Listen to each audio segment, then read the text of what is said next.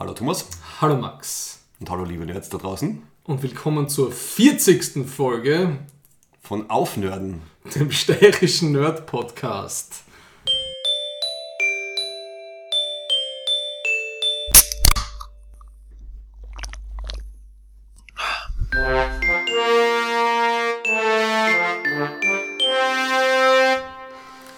40 Folgen. Gerade, dass wir unser Intro richtig rausbringen. Ja, Staffel 4, Folge 40. Sehr schön. Von wem, Max? Äh, von ähm, äh, Max Werschitz und Thomas Menzelberger. äh, zu Hause in Graz, in der Steiermark, im schönen Österreich. Politisch nicht schön, aber landschaftlich schön. Ähm, Soundcloud, Twitter, Facebook, slash Aufnörden. Und natürlich aufnörden.at. Aber wir freuen uns am allermeisten auf Interaktion auf unserer Facebook-Seite. Ja, Wir kennen uns vom Dreckdinner. genau. Besagtes Dreckdinner Mhm. hat Weihnachtsfeier gehabt. Und du hast wieder mal das Quiz gewonnen. Ah, ja. ja. Und du kriegst jetzt noch deine. Oh, Ich bin nur Vierter geworden. Nach Paul und Herwig. ich weiß, dass dir das bin wirklich echt- sehr zu Herzen geht, Ich im Gegensatz echt- zu allen Nein, anderen. Ich habe diesmal gedacht, ich bin viel schlechter. Ähm, Es war schwer, gell? Wie viel? Ich habe 53 von möglichen 110. drei, mit, du hast gewonnen, ersten Platz mit 53 Punkten von möglichen 120. Wahnsinn. Aber Und- sie haben es echt gut gemacht. Also Shoutout Ja, es hat. an, an Benjamin und Co. und, Mhm. weil halt 40-jähriges Jubiläum, äh, 40, Ju- 40. Jubiläum ist, ne, Ja. habe ich da Oh, ein Jubiläumsgeschenk Ma. besorgt. Dankeschön, das ist so süß. Es ist ein Pac-Man Ghost Stress Ball. Also immer wenn du, Mhm. Immer wenn ich im, immer Ki- wenn du, im Kindergarten oder bei der Grafikdesignarbeit gestresst werde, dann weiß ich, immer wenn du okay. in Elite Dangerous ein paar. Lichtjahre zu überstehen hast, kannst du ein wenn ich hinterrücks abgeschossen werde von irgendwelchen Piraten. Danke, das ist voll süß. Ähm, jetzt, jetzt bin ich zumindest dankbar, dass ich einen Glühwein gemacht habe für uns. so. als Ich wollte mein überraschen. Geschenk. Dankeschön. Danke sehr lieb. Ja, also es ist Wei fast Weihnachten und ich habe zum ersten Mal seit meinen WG-Tagen, also seit Anfang der 2000er, wieder mal einen Glühwein gemacht und den mitgebracht und der wird jetzt ausgeschenkt. Er ist wirklich professionell, aus frischen Zutaten. Eineinhalb Stunden lang ist er vor sich hin geköchelt. Auf was für einer Basis ist der gebraut? Aus Rotwein natürlich. Und ich habe keinen billigen Rotwein genommen, sondern einen guten Rotwein. Es kehrt sich aber so, dass man billigen nimmt. Bei mir nicht. Je größer, das, je größer der Tetrapack, Desto besser desto der mehr Glühwein. Zucker musst reinschütten und desto besser wird der Glue Wine. Ja, und Kekse gibt es auch und ein Kerzel brennt. Also das ist unsere harmonische Weihnachtsfolge, wie wir es letztes Mal versprochen haben. Gell? ja. So, Ich werde gleich mal wieder in Grinch-Modus dann übergehen. Das Passt. schon. Prost. Achtung, ist noch Auf heiß. 40 more. What? Auf 40 Folgen mehr. Ah, ja.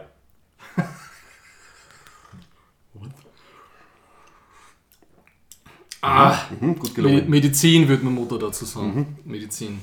So, also das Thema ist Weihnachten und das Thema in der, der So Much Love in His Hate Group Rubrik Das ist eine Deep Research Folge. Deep ist ja Research. total Ja. ist äh, Origin äh, und zwar eine YouTube Original Serie. Ob sie wirklich original ist, werden wir noch sehen. Hast du das jetzt eigentlich YouTube Red oder YouTube Prime? YouTube Premium heißt das Premium? jetzt. Ja. Aha. Und es gibt zehn Folgen insgesamt und zwei gibt es gratis. Und die zwei haben wir uns angeschaut und Das hat eh gereicht. das. oh gut, dann haben wir ein bisschen was zum Ich hoffe, sie hat dir gefallen, dann haben wir was zum Streiten. Ja, passt, passt. Gut, aber zuerst natürlich galaktische Lyrik oder wir müssen reden. Müssen wir was reden? Du wolltest. Ich habe ja meine Hausübung gemacht, die du mir noch kurzfristig aufgetragen hast. Ja, also, damit wir ein bisschen Star Trek unterbringen. Ja. Es gibt die Ich habe sogenannten. eineinhalb habe ich geschafft von den zwei. Okay. Also es gibt sogenannte Short Tracks und zwar drei. Das sind 15-minütige Episoden, die im Star Trek Discovery äh, Umfeld und Universum spielen. Also die erste heißt The Runaway und da Ja. geht es hauptsächlich um die Tilly. Zweite heißt The Brightest Star, da erfahrt man ein bisschen was über den Saru. Und die dritte heißt Calypso, die ist am kreativsten und am schrägsten. Da gibt es nur im Endeffekt einen Schauspieler. Ähm, ja, Gut, dann habe ich die Runaways gesehen.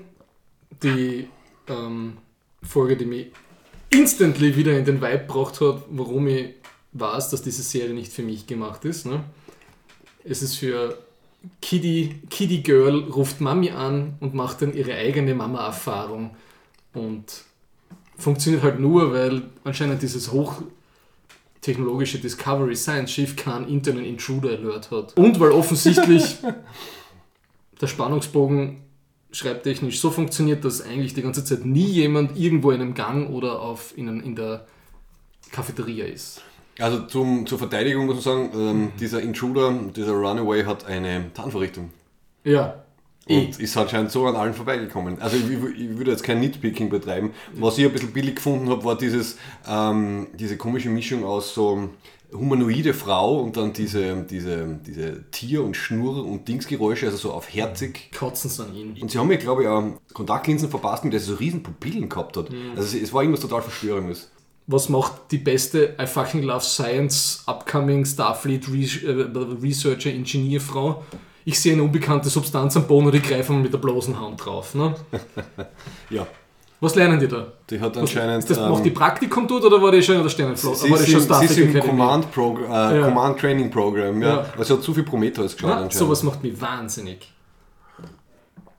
Gut, ähm, die zweite Folge Ja. ist ja einfach ein relativ langweiliger Background zum Saru. Macht äh, mittelmäßig viel Sinn. Und die dritte war. Sieht man ihn als, als Weidevieh irgendwie? Ja, mhm. man sieht, dass halt seine Spezies, diese, ähm, wie heißen die? Klep Kleptomanen? Na, Klep Kelpians. Die Kelpians leben vor sich hin und irgendwie alle, keine Ahnung, ein paar Tage, Wochen, Monate taucht halt ein Signal auf, dann gehen sie zu einem Kreis, wo so ein Teleporter in der Mitte steht und eine bestimmte Anzahl von Kelpianern wird dann weggezappt und vermutlich Gegessen. gegessen, versklavt, was auch immer. Und diese Spezies hat das anscheinend so, so pseudo-religiös verarbeitet. Er ist anscheinend der Sohn vom, vom irgendwie Stammeschef, Schrägstrich Schamanen oder so.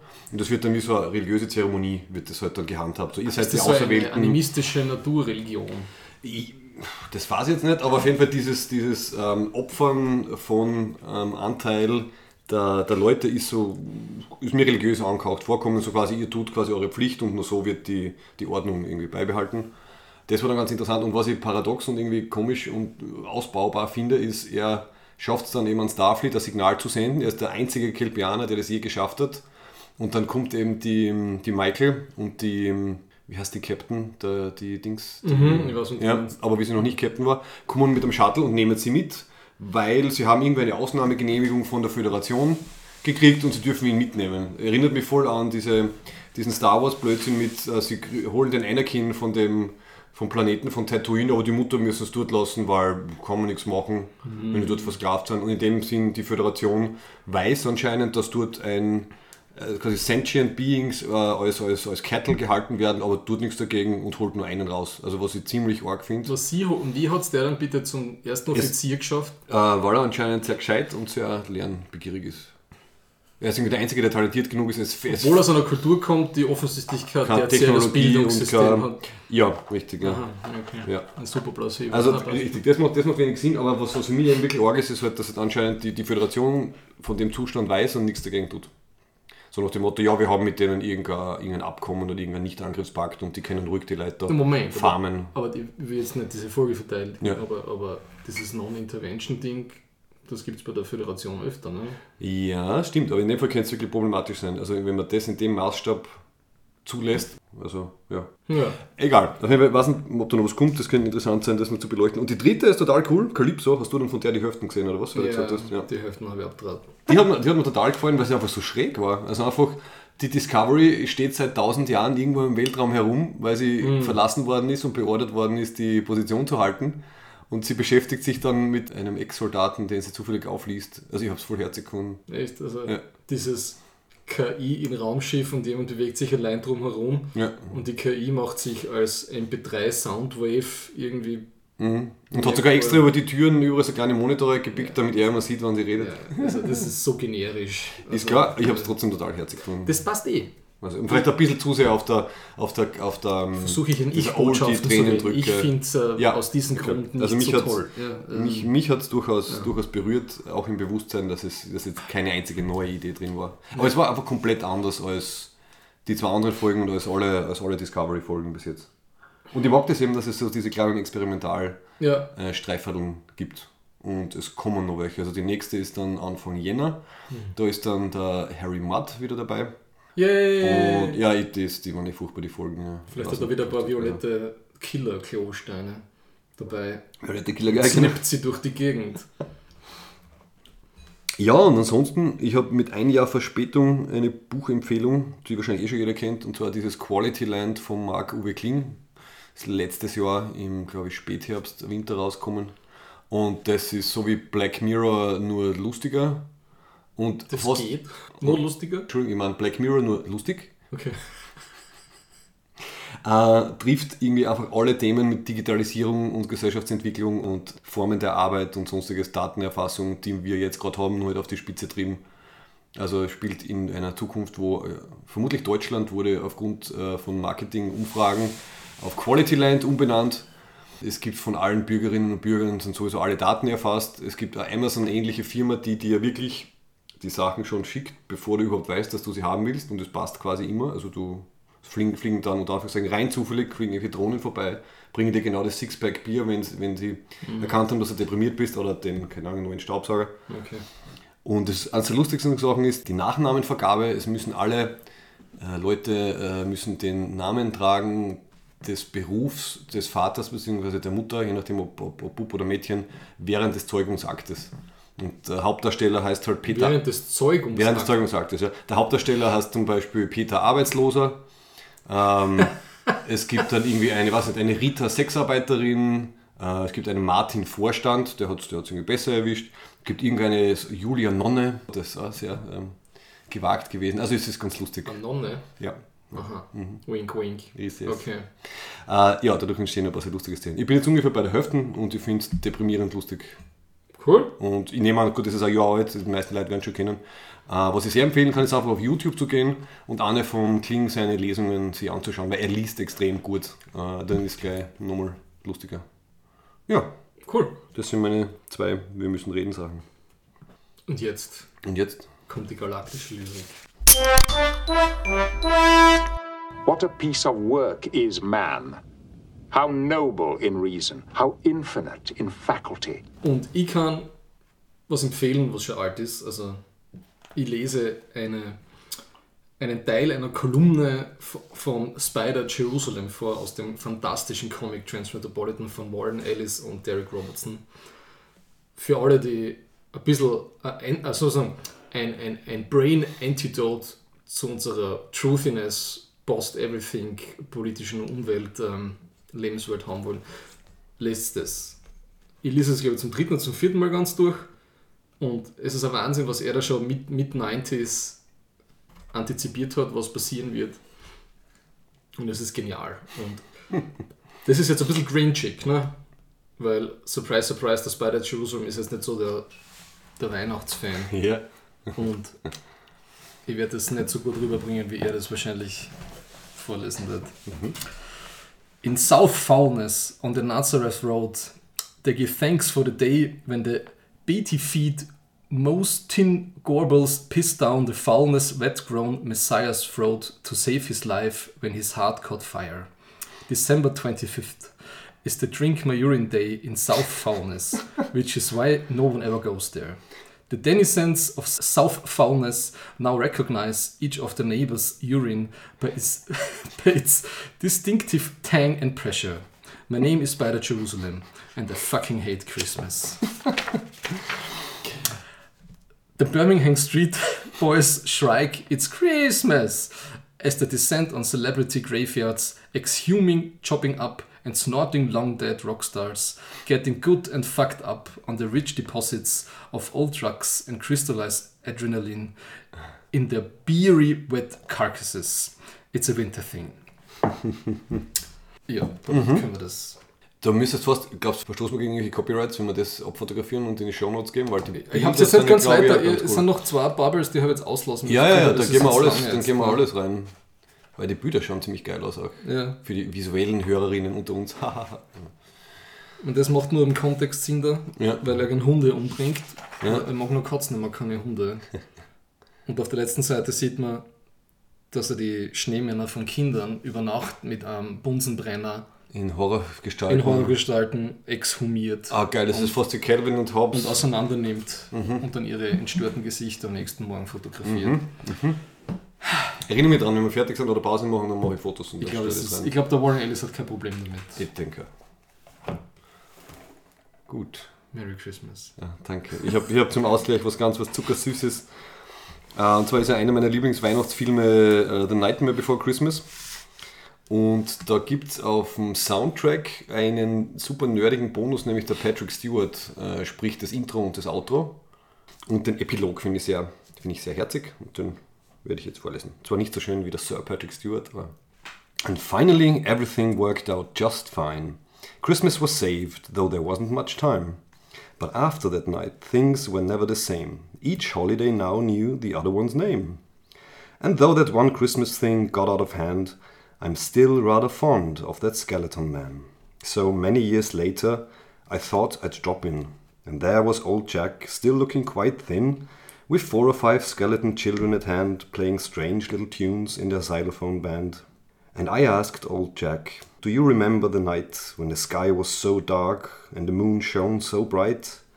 When a million small children, pretending to sleep, nearly didn't have Christmas at all, so to speak? And would, if you could, turn that mighty clock back to that long, fateful night. Now, think carefully, Jack. Would you do the whole thing all over again, knowing what you know now, knowing what you knew then? And he smiled like the old pumpkin king that I knew, then turned and asked softly of me, Wouldn't you? Oh, Und finde ich sehr schön. sehr ausgleichend zu dem, was ich vorgelesen habe. Genau, haben wir unsere Karma-Punkte wieder gut verteilt. Oder die Yin-Yang. So, lala. Und jetzt haben wir das Hauptthema Weihnachten. Ich bin gespannt, was du dir darunter vorstellst, was ich mir darunter vorstelle. Bitte, beginne. Ich habe mir nur Sachen, die ich, die ich hin und wieder geschaut habe zu Weihnachten, notiert. Ne? Ich habe jahrelang Fight Club. Ist dein Weihn dein persönlicher Weihnachtsfilm? ist mein Weihnachtsfilm gewesen, jahrelang. Warte mal, was gibt es Weihnachtliches in Fight Club? Nicht wirklich, aber dieses, ähm, dieses Nullpunkt-Ding habe ich irgendwie braucht. Ja, mhm. Zum Nullpunkt gegen den Konsumwahn. Mhm. Stimmt, insofern passt ja, richtig. Wenn er im Flugzeug sitzt und mit den Packaged, äh, Ja. everything is packaged. Und ich weiß nicht, es hat jahrelang, es ist schon länger her, aber das haben wir immer am 23. was trinken gegangen und am nächsten Tag ein bisschen so halb verkautet aufwachen und Fight Club schauen und dann am Abend zu die Eltern Heiliger Abend. Das war so eine nette Pendelbewegung, eine innerliche. Ja. Ich habe immer so ein bisschen ein Problem gehabt, ich schenke ja gern Menschen hin und wieder gern was, ja. Aber dieses, dieses äh, Kalenderanlassbezogene Schenken, das war nie so mein, mein Happy Happy Ding. Ja, also bei uns in der Familie, wir haben das äh, zeitlang gemacht und dann haben wir irgendwann beschlossen, wir reduzieren das extrem. Also Ja. ich habe mich jahrelang bemüht, die perfekten Weihnachtsgeschenke für alle zu finden, mit dem ganzen Dezember gestresst. Ja. Und jetzt haben wir es irgendwie so auf eine, eine Kleinigkeit. Ja. Und es geht mehr um die Zeit, die man miteinander verbringt. ja. Ich habe das heut, heuer alles in einem halben Jahr, im Welt, äh, halben Stunde im Weltladen erledigt. Sehr schön. Vorbildlich. Nicht auf Amazon, sondern lokal. Das stimmt. Ich habe wirklich kein einziges Weihnachtsgeschenk auf Amazon gekauft. Ja. Ja. Ja, also das war jetzt von dir eher eine, eine Teen- oder später Weihnachtserinnerung. Was hast du als Kind geschaut? Zu Weihnachten. Ich, ich habe, ah, ist schwer zu sagen. Ich habe mich da eigentlich immer sehr, glaube ich, auf den, auf den äh, ORF Andam Des, äh, die haben, damals, das war so eine Zeit, da hat es mich darauf verlassen, dass am 25. und am 26. die wissen ja, was richtig gespielt wird, oder? ja, genau. Für die Kinder zur richtigen Ich Zeit. kann mich erinnern, ich habe dann einmal später, am, es war dann so eine Zeit, wo am 24. am Abend nie was Gescheites gelaufen ist. Und einmal am 24. Abend ist auf RTL 2 der Rasenmähermann gelaufen. Ne? Oh, das ist gewagt. Das ist so ein, Ja, ich weiß noch. ein 90s Tech, Techie-Horrorfilm. Ja. Mhm. Ich habe mir gedacht, oh, das ist eine gute, interessante Programmwahl. Na, aber die ganzen Disney-Sachen halt auf und ab. Ja, Mhm, ja und Home Alone, Ja, also Kevin allein zu Hause. ja. Das ist, warte mal, den habe ich nicht auf meiner Top 10 Weihnachtsliste. Weißt du, ich habe auf 2016 habe ich eine geschrieben, eh für Ja, was, Außenhören. Warum ist die nicht oben? Die habe ich, glaube ich, vergessen. Oder ich wollte so edgy sein und sowas, sowas Klassisches nicht reintun. Das kann das sein.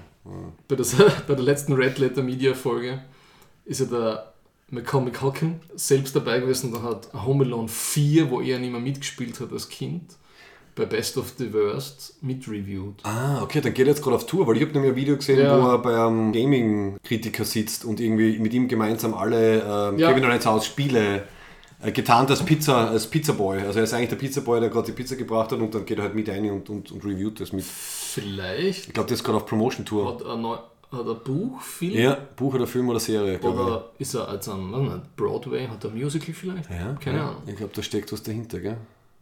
Ja, Jetzt kommt zwei einfach das klingt da überzufällig, Ja. wie der Soziologe sagen würde. Ne? Ja, ich habe mir vorher, ich habe es leider nicht, nicht, nicht alles geschafft, logischerweise, aber ich habe nochmal reingeschaut, was für mich sehr weihnachtlich war immer, war die, die 80er Jahre BBC-Produktion von Chronicles, Chronicles of Narnia. Also es ist so The Lion, The Witch in the Wardrobe. Und da ist bei mir eben vor allem die erste Folge total hängen geblieben. Also halt eben die Momente, wo sie halt die Lucy durch den Kasten dann in diesen verschneiten Wald reingeht und dann den Faun trifft und, und ähm, in Narnia ist halt immer Winter, aber nie Weihnachten, besch beschwert sich der. Also das ist mir äh, also emotional und optisch total, total im, im Kopf drin geblieben. So als Weihnachtsgeschichte habe ich jetzt wieder reingeschaut und Ich kann mir vor allem an diese, ja. diese Schranktüren erinnern. Mehr dann eigentlich, was da passiert ist, weiß ich eigentlich nicht mehr wirklich. ja, es ist sehr, sehr christlich. Also da, Ja, ja, ja. sie wird dann gleich, als, gleich gefragt, are you a daughter of Eve? ja. Und alles sehr britisch, britisch sehr christlich, ähm, aber auch schön weihnachtlich. Es kommt sogar Father Christmas vor, der fährt dann mit einem, mit einem Schlitten herum und verteilt Geschenke, so ähnlich wie beim, Das Father Christmas, das gleiche wie der Weihnachtsmann. ist quasi der britische Weihnachtsmann, ja. Und Manchmal in grün, im Film ist er auch in rot, ich glaube es wechselt, wechselt irgendwie. ist Santa Claus eigentlich der Knecht Ruprecht? Ist das dasselbe? Nein, oder? Das wäre jetzt eine wilde Verschwörung, aber weißt du, stellen wir es irgendwo ins Internet, dann wird schon wer liken. Unser Nikolaus ist nicht der Weihnachtsmann, oder? Ich, nehme an, dass der Weihnachtsmann aus Motiven von unserem Nikolaus entstanden ist, würde ich mal sagen. Also dass sie das einfach vom 6. Dezember immer weiter nach hinten geschoben hat. ich als echter Österreicher habe immer nur das Christkind gekannt. Ich auch, ja. Zumindest in, in der Kindheit und Jugend, ja. Also das Weihnachtsmann ist dann später. Bei mir war es ungefähr so späte Teen-Jahre. Ich kann mich aber noch 28er. daran erinnern, dass ich dann auf Pro 7 in den frühen 90ern als, als kleiner Bengel immer diese Coca-Cola-Werbespots gesehen habe, wo dieser irgendwie der Truck durch die Nacht fährt Mhm. Ja, ja, ja. und dann dieser Weihnachtsmann irgendwie so, so tiefgekühlte Coca-Cola-Flaschen verteilt hat. Mhm, Was im Winter total gut Und ist. zuerst ja. habe ich, nicht- habe ich nicht gecheckt, was das soll. Und zweitens habe ich mir gedacht, so ein eiskaltes Cola mitten in der Nacht ist ja eigentlich äh, keine gescheite Sache, oder? Na, Weil äh, erstens kann man nicht schlafen Ja. und zweitens ist es eiskalt im, im Richtig, Winter. ja. Es ist ein tagsüber nicht gut im Winter, finde ich. Das Getränk macht keinen Sinn zu der Jahreszeit in dem Kontext. Ja, Tja. ja. Trotzdem, bei uns Christkind war noch stärker geprägt. Und ich habe ich hab mir auch die Kinderbücher aufgehoben, die ich äh, gehabt habe, wo eben das, so Christkind-Geschichten drinnen waren, wunderschön gezeichnet. Und das hat sich auch sehr eingeprägt. Also ich glaube, so habe ich mir lange das Christkind vorgestellt, so wie diesen alten Ja. Kinderbüchern. Ich weiß nicht, dass mein Papa einmal gesagt hat, schau Thomas, da oben war der Schweif von Christkind und ich hab's gesehen, den Schweif. Ja, okay. Alle meine- Alle meine Placebo, äh, Autosuggestion, Einbildungs-, Kindheits-, Halluzinationszeug äh, ist voll Und angefangen. hat gewirkt. Ja, ja. Ich glaube, so funktioniert das auch, wenn Leute UFOs sehen. Ja, Gell? Wenn sie es wirklich glauben, dann sehen sie es auch. man hast du das gesehen? Du hast wieder geschickt. Ja, ja, ja, die, die, die Die eine weiß Doku über die eine, die psychologische Beratung für Ent Entführungs... Entführungsopfer. Ja. Bist du deppert. ja. Du, wie hast du schon? Man muss sich den, seinen Job selber, selber kreieren, oder? Also, Wie hat sie sich den Job schaut, selber kreiert. Ja. Die, die sitzen dabei, wo sie diese, äh, diese Hypnose-Sitzung hat. Oder, and it touched me. Und dann schaut sie so in die Kamera so. Mhm. Das hat mich fast ein bisschen an die Office erinnert. Ja. das ist jetzt der Ernst? Ja, aber Kudos, sie hat es geschafft. Sie hat Publikum gefunden, sie hat anscheinend zahlende Kunden. Na, also wirklich scheiße gefunden von Weiß News, dass sie das null verkontextet haben. Ne? Ja, brauchst du da einen Kontext? Das ist ja sowas von eindeutig. Na, dass Also, man zumindest aus dem. aus dem Off sagt, dem- this is nonsense. Na, aber dass man zumindest irgendwie ein, zwei Fragen hat von einem kritischen Journalisten. Ich glaube, sie wollten sie ein bisschen vorführen. Das ist eigentlich das Verwerflichere, dass sie das so typisch so, wir, wir, wir, wir treiben jetzt die Sau durchs Dorf. Und sie war halt die. Glaubst du, das funktioniert heutzutage noch? Ja, ja, sehr gut. Sicher. Was die Talkshows sind, ich treibe die Sau durchs Dorf. Achso, das ist ein Die schrägen Vögel halt irgendwie aktives herzagen. Fremdschämen. Ja, ja. Okay. Da wird da nicht kritisch gefragt, weil man, man will sie ja nicht. Man will ja nicht, dass sie sich hinterfragen, man will ja, dass sie möglichst viel Blödsinn erzählen. Ha. Naja. Apropos Blödsinn. Was ich heute noch gemacht habe, ist, ich habe mir drei Viertel vom Star Wars Holiday Special angeschaut. Das, das Gute ist, das ist so schlecht, man kann nebenbei Wikipedia lesen. Also das, das Ja. stört überhaupt nicht. Und ich habe jetzt endlich kapiert, warum das so ist, wie es ist. Weil für mich war das früher so ein, so ein komisches, so ein Mischmasch an Dingen, äh, wo man sich nur fragen kann, wieso haben sie das so gemacht. Aber wenn man dann ein bisschen recherchiert, also was sehr wahrscheinlich ist, es ist nicht ganz unumstritten, aber was sehr wahrscheinlich ist, ist, dass CBS geil drauf war, ein, ein Weihnachtsspecial zu machen und den George Lucas gefragt hat, ob sie das machen dürfen. Der Lucas war minimal beteiligt, also von ihm ist nur die Vorgabe gekommen, äh, also er hat gesagt, er hätte immer gern eine Geschichte gehabt, die sich nur halt um die Wookies dreht und um irgendwie Heimatplanet der Wookies und so. Also die Idee ist von ihm gekommen. Der Rest, ja, es ist nur darum gegangen, okay, dass CBS die Rechte kriegt, dass sie halt das so manchen können. Und anscheinend waren halt damals solche Weihnachtsspecials in. Das heißt, mich hat sehr an unsere Merchandising-Folge erinnert, äh, wo ja dieser Begriff Label Slapping vorkommen ist. Also man nimmt irgendwas, was es schon gibt und klatscht dann das Brand-Label drauf. Und im Endeffekt ist dieses Weihnachtsspecial meiner Meinung nach so eine Art Label-Slapping im Sinne von Weihnachtsspecial, TV-Specials waren gerade in, waren gerade beliebt. Das war so eine Mischung aus ein bisschen Rahmenhandlung, ein paar Sketches, ein paar Musiknummern, ein paar Show-Einlagen. Und da klatschen wir jetzt einfach Star Wars drauf. Und da haben sie halt diese Pseudo-Rahmenhandlung erfunden mit Chewbacca und Han Solo müssen äh, vor dem Imperium flüchtend zum Life Day äh, nach Kashyyyk, also zu den Eltern vom Chewie. Kashyyyk, das war eine Frage. Das war eine Frage beim Quiz, gell? Oh Gott. Mit 3 Y. Ah, scheiße. Ähm, also das ist die Rahmenhandlung und dann sind absurde Sachen. Also es sind mehrere Musiknummern drinnen. Der Vater vom Chewie schaut sich ein, ein Pseudo-Porno äh, an. Ähm, was? es gibt ein, ja, es gibt ein paar nette Red Letter Media Kommentare dazu. Das, du habe ich gesehen. Ja. Das kenne ich, wo sie vor zwei Jahren das Special gemacht haben, wo sie sich völlig besoffen über das Ding reden. ja, das war ja. herrlich. Es ist wirklich, also es ist einfach so, so, so, so ein Variety-Mix mit, mit Star Wars draufgeklebt. Und sie haben auch nur Autoren äh, und Produzenten aus der Branche quasi engagiert, die das halt machen haben können. Deswegen, hat's, deswegen ist es einfach scheiße und nicht, hat nichts mit Star Wars zu tun. Ja, aber ist im Internet quasi leicht auffindbar. Also der Lukas wollte nicht, dass das jemals wieder irgendwo vermarktet wird oder gezeigt wird oder so, aber es ist, natürlich kann man es sich anschauen. Ja. ja, verständlich. Einzige, was ich ein bisschen cool finde, ist, die, es gibt ähm, einen Mini-Cartoon, wo der Boba Fett das erste Mal vorkommt. Und der macht zwar inhaltlich auch wenig Sinn, aber er ist irgendwie, er ist irgendwie lieb. Also es ist ein, ein recht schräger Stil und es ist so ein 10-Minuten-Clip, der irgendwie mittendrin ist. Ich werde es mir, glaube ich, fertig anschauen. Weißt du, man, muss, man muss wissen, was man Dinge durchziehen. kulturell richtig, ja. Was man kulturell irgendwie beurteilen äh, muss. Ja. Da finde ich diese eine verschollene, nie veröffentlichte Doku über Empire. über Empire interessant. Ja, sicher. Ja. ja, und in Star Trek kommt ja Weihnachten nur einmal vor. Und das ist in diesem fantastischen Film Star Trek Generations. Ah, Nexus. erinnern? Ja, Ach so, ja sicher. ja, wie der Picard anscheinend die, die Traumvorstellung von Picard ist, dass er eine eigene Familie hat und Weihnachten feiert. Aber das, das, wie lange wie lang durchlebt er die Traumvorstellung? Nur einmal, oder? Einmal, genau. Ja. Okay. Ich glaube, so der Wechsel von. Also der Einstieg in Nexus ist quasi, weil er gerade irgendwie Ja, der sein. Kirk macht das ja 80 Jahre lang, dass er jeden Tag mit dem Pferd über den einen, Mhm. über die eine Schlucht da springt. ne? Jeden Tag Eier, Eier kochen, Holz hacken, Ja, über die Schlucht springen. ja. Und die Szene in, in, in Generations ist, ist eigentlich ziemlich tragisch, weil vorher ist man ja, hat man ja erfahren, dass irgendwie sein Bruder und seine Neffen irgendwie in einem Genau. Feuer draufgegangen sind. Die man ja sieht in der, In der in der Serie. Serie. Und er ist der, er ist der letzte PK. Ja, genau. Und dann ist seine erste, seine erste Traumsequenz im Nexus ist dann diese, diese Fake-Familie, wo dann auch die Neffen wieder da sind, aber er hat auch eigene Kinder, die es gar nicht gibt. Aber ist das aus einem komisch viktorianisch Ja, ja, bürgerlichen genau, Stil, oder? genau. So 19. Jahrhundert, hochbürgerliches äh, Paris. Voll schräg, Ja. richtig, ja. genau. Ja, das ist das einzige Mal, glaube ich, dass wirklich bei, bei Star Trek Weihnachten vorkommt. Also zumindest im, im, im, wörtlichen, Ja. im wörtlichen Sinn. Ist das immer auf den, ich war ja großer Sitcom-Schauer in meinen Sturm- und Drangjahren. Ich habe das ja immer gekauft, wenn die Weihnachtsepisoden gekommen sind, weil die bei uns nie zu Weihnachten gelaufen sind. Das ist dann immer irgendwann im Sommer. Wenn Schaust, was nicht, schaust was Fresh Prince von Bel Air oder, oder irgendwas anderes. Oder die Cosby Show, habe ich auch viel geschaut. Damals, man hat es ja nicht gewusst, ja. Mhm. Und dann waren immer das im Juli dann Weihnachtsfolgen am Abend, was so ganz eigenartig. Ja.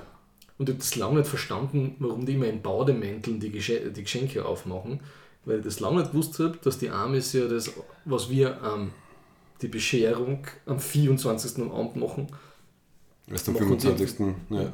Das muss ja auch voll hart sein für die Kinder. ha? Eine Geduldsprobe, ja. Ja. Das finde ich gemein eigentlich. Also da sind wir wesentlich humaner, gell? Wir lassen die Kinder am 24. die Backeln aufreißen. Ja. Da habe ich übrigens auf, äh, äh, auf meinem Elite Dangerous äh, Discord eine Diskussion gehabt, eben mit, weil wir dort ein paar Engländer dabei haben. ja. Machen die das auch so? Die haben das dann vehement verteidigt, dass man erst am 25. die Sachen machen darf. Und wir äh, Kontinentaleuropäer haben, haben so gut wie möglich dagegen gehalten. Also wir waren natürlich moralisch waren wir überlegen, aber Mhm. die stehen einfach, bestehen einfach drauf. Diese Grenzen Die verhärten eben- sich jetzt ja eh. Richtig, mit dem Brexit, ja, kannst du vergessen. Ja. Können so ins Weihnachten feiern, wie sie wollen. Ja, ja ansonsten, also ich habe ich hab so ein bisschen, also man die, so die, die Top 10, Top 10, Top 10 Weihnachtsfilme, Schön, dass ich nicht der Einzige bin, der ein bisschen ist. die Top 10 habe ich eh, also 2016 in einem Artikel äh, gepostet. Für mich ist halt immer noch Nightmare Before Christmas ganz knapp auf Platz 1 vor It's a Wonderful Life und Love Actually. Tja, das habe ich auch nicht auf meiner Liste, aber das fällt mir jetzt gerade ein mit ähm, quasi emotional berührend. Der Iron Giant, kannst du den erinnern, den, den Zeichentrickfilm? Habe ich nie gesehen. Der ist fantastisch und für mich glaube ich deswegen weihnachtlich, weil, weil am Ende ist irgendwie im Schnee oder so. Ich glaube deswegen ist es für mich, hat es für mich was Weihnachtliches. Aber das ist, äh, der ist mir jetzt gerade eingefallen. Der ist also herzerweichend.